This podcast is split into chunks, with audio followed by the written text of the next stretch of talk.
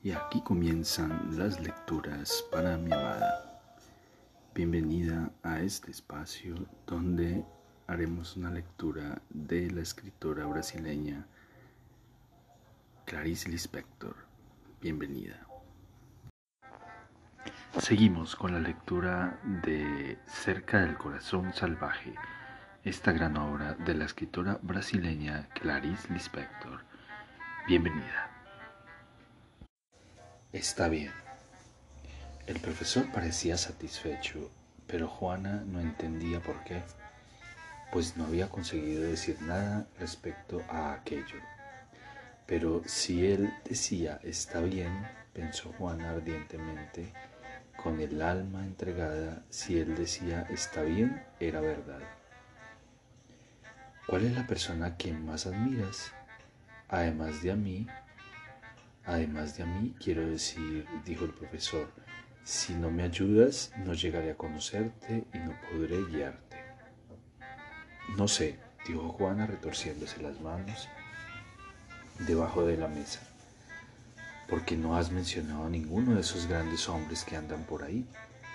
Por lo menos conoces a una decena de ellos. Eres excesivamente sincera, excesivamente... Sí, dijo el profesor molesto. No sé. Está bien. No importa, dijo el profesor tranquilizándola. No sufras nunca por no tener opinión respecto a algunos asuntos. No sufras nunca por ser una cosa o por no serla. De todas maneras, supongo que, lo que solo aceptarías este consejo y acostúmbrate lo que sentiste sobre eso de lo que más te gusta en el mundo Tal vez sea solo gracias a no tener opinión precisa sobre los grandes hombres. Tendrás que dar muchas cosas para tener otras. Pausa. ¿Te aburres con esto? Juana pensó durante unos momentos, la cabeza oscura inclinada, los grandes ojos abiertos. Pero teniendo la cosa más alta, dijo Juana lentamente, se puede decir que una ya no tiene las que están más abajo. El profesor negó con la cabeza. No, dijo. No, no siempre. A veces se posee lo más alto y al final de la vida se tiene la impresión, la miró de reojo, se tiene la impresión de que se está muriendo virgen. Y es que las cosas tal vez no son más altas o más bajas, simplemente son de, de cualidad diferente. ¿Comprendes? Sí, estaba comprendiendo las palabras y todo lo que se encerraba en ellas, pero pese a todo tenía la sensación de que poseían una puerta falsa, disfrazada, por donde se podría encontrar su verdadero sentido. Creo que son más de lo que usted dice, terminó diciendo Juana. Con un súbito movimiento, sin darse casi cuenta, el profesor le tendió la mano por encima de la mesa. Juana se estremeció y eh, de placer y le dio la suya sonrojada. ¿Qué es eso? dijo bajito. Amaba a aquel hombre como si ella fuera una hierba frágil y el viento la doblase, la azotase. Él no contestó, pero sus ojos miraban intensos y tristes. ¿Qué? Súbitamente Juana se asustó. ¿Qué va a ocurrirme?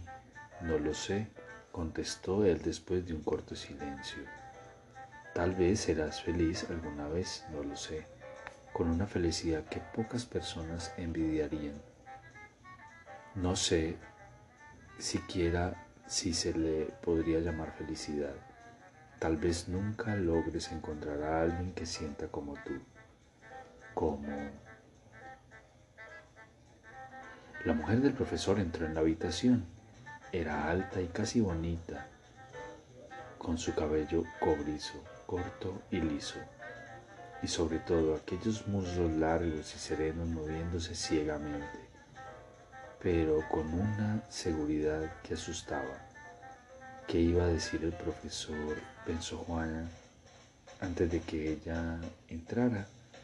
Tal vez nunca logres encontrar a alguien que sienta como tú, como, como yo, a aquella mujer. La miró con mirada huidiza y bajó los ojos llenos de rabia.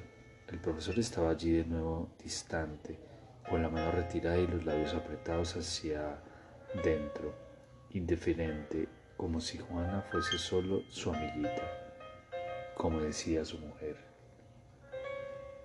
La mujer se acercó y puso su mano blanca y larga como de cera, pero extrañamente atractiva sobre el hombro del marido.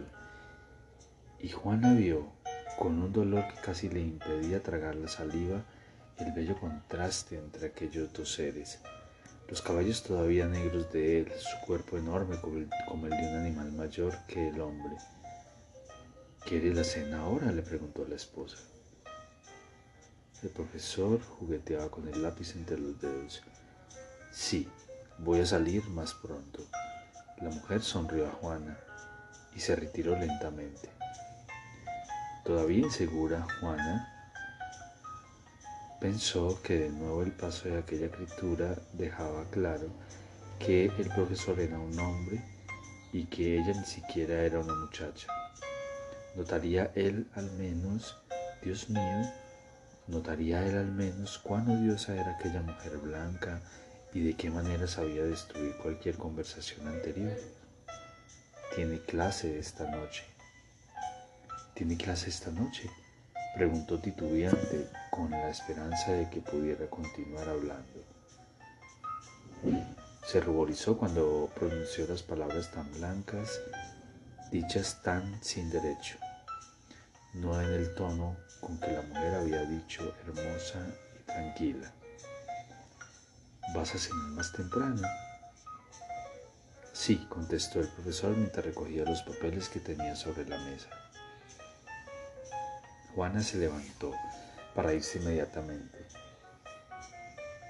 Pero antes de que pudiera darse cuenta de su propio gesto, se sentó de nuevo, inclinó la cabeza sobre la mesa y empezó a llorar escondiendo los ojos.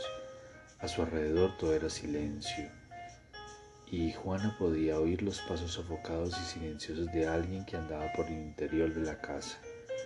Transcurrió un largo minuto antes de sentir sobre su cabeza un peso leve suave, era la mano, la mano de él.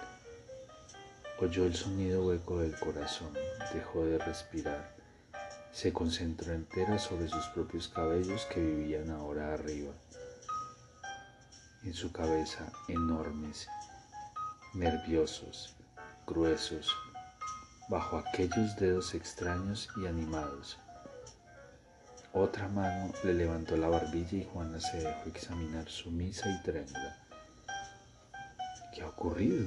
preguntó el profesor sonriendo. Ha sido por nuestra conversación. Juana no podía hablar. Balanceó la cabeza negativamente. ¿Qué ha sido entonces? insistió el profesor con voz firme. Es porque soy fea, contestó obediente, la voz agarrada en la garganta. El profesor se asustó. Abrió mal los ojos, los clavó en ella con sorpresa. Vamos, dijo el profesor echándose a reír después de un instante. Al final casi me había olvidado de que estaba hablando con una chiquilla. ¿Quién ha dicho que eres fea? Se rió de nuevo. Levántate. Juana se levantó, con el corazón deprimido consciente como siempre de que sus rodillas estaban cenicientas y opacas. Bueno, un poco sin forma todavía, de acuerdo, pero ya mejorará, no te preocupes, dijo. Juana le miró a través de las últimas lágrimas. ¿Cómo podría explicarle? No quería consuelo, no lo había entendido. El profesor frunció la frente ante aquella mirada. ¿Qué? ¿Qué? se preguntó a sí mismo con desagrado. Juana contuvo la respiración. Puedo esperar. Tampoco el profesor respiró durante unos segundos. Preguntó con voz monótona, súbitamente fría. ¿Esperar qué? Esperar a que sea bonita, bonita como ella. La culpa era de él. Su primer pensamiento, como una bofetada en su propio rostro, la culpa era suya por haber hecho excesivo caso a Juana, por haber buscado, sí, buscado. No huyas, no huyas, pensando que sería impunemente su, su promesa de juventud, aquel tallo frágil y ardiente, y antes de que pudiera contener su pensamiento, con las manos crispadas bajo la mesa, él vio implacable el egoísmo y el hambre grosera de la vejez que se aproximaba. Oh, cómo se odiaba por haber pensado aquello. Ella, la esposa, era más bonita. La otra también lo era, y la otra de hoy por la noche también.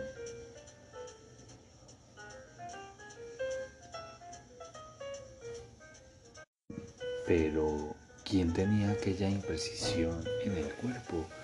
Las piernas nerviosas, los senos todavía por nacer. Oh milagro, todavía por nacer, pensó aturdido con la vista turbia. ¿Quién era como agua clara y fresca? La vejez se acercaba, se encogió aterrorizado, furioso, cobarde. De nuevo entró la esposa se había cambiado de ropa para la noche y su cuerpo, recio y preciso, quedaba ahora envuelto en una lana azul. El marido la miró lentamente, con expresión indefinida, un poco estúpida. La mujer soportó la mirada seria, enigmática, con una media sonrisa en la cara. Juana se sintió pequeña se sentía pequeña y oscura delante de aquella piel brillante. Sintió que la vergüenza de la escena anterior se apoderaba de ella y la convertía en algo terriblemente ridículo. Yo voy, dijo. Ya voy, dijo. La mujer, ¿o acaso se engañaba? La mujer la miró a los ojos, comprendiendo, comprendiendo, y enseguida levantó la cabeza con los ojos claros y tranquilos en la victoria, tal vez con un poco de simpatía. Cuando volverías, cuando volverás Juana, tiene que eh, hablar con más frecuencia con el profesor.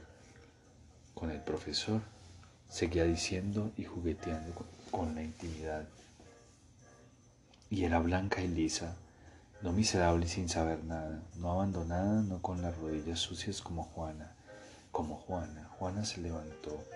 Sabía que su falda era corta, que la blusa se pegaba a su busto minúsculo y vacilante. Huir, correr hacia la playa, echarse de bruces sobre la arena, esconder el rostro, oír el rumor del oleaje. Estrechó la mano suave de la mujer, estrechó la de él, grande, mayor que la mano de un hombre. ¿No quieres llevarte el libro? Juanita se volvió y lo vio. Vio su mirada, brilló dentro de ella el descubrimiento, una mirada como un apretón de manos, una mirada que sabía que de ella deseaba la playa, pero ¿por qué de un modo tan débil, tan sin alegría? ¿Qué había ocurrido al final? Pocas horas antes la habían llamado víbora. El profesor huía, la mujer estaba allí esperando.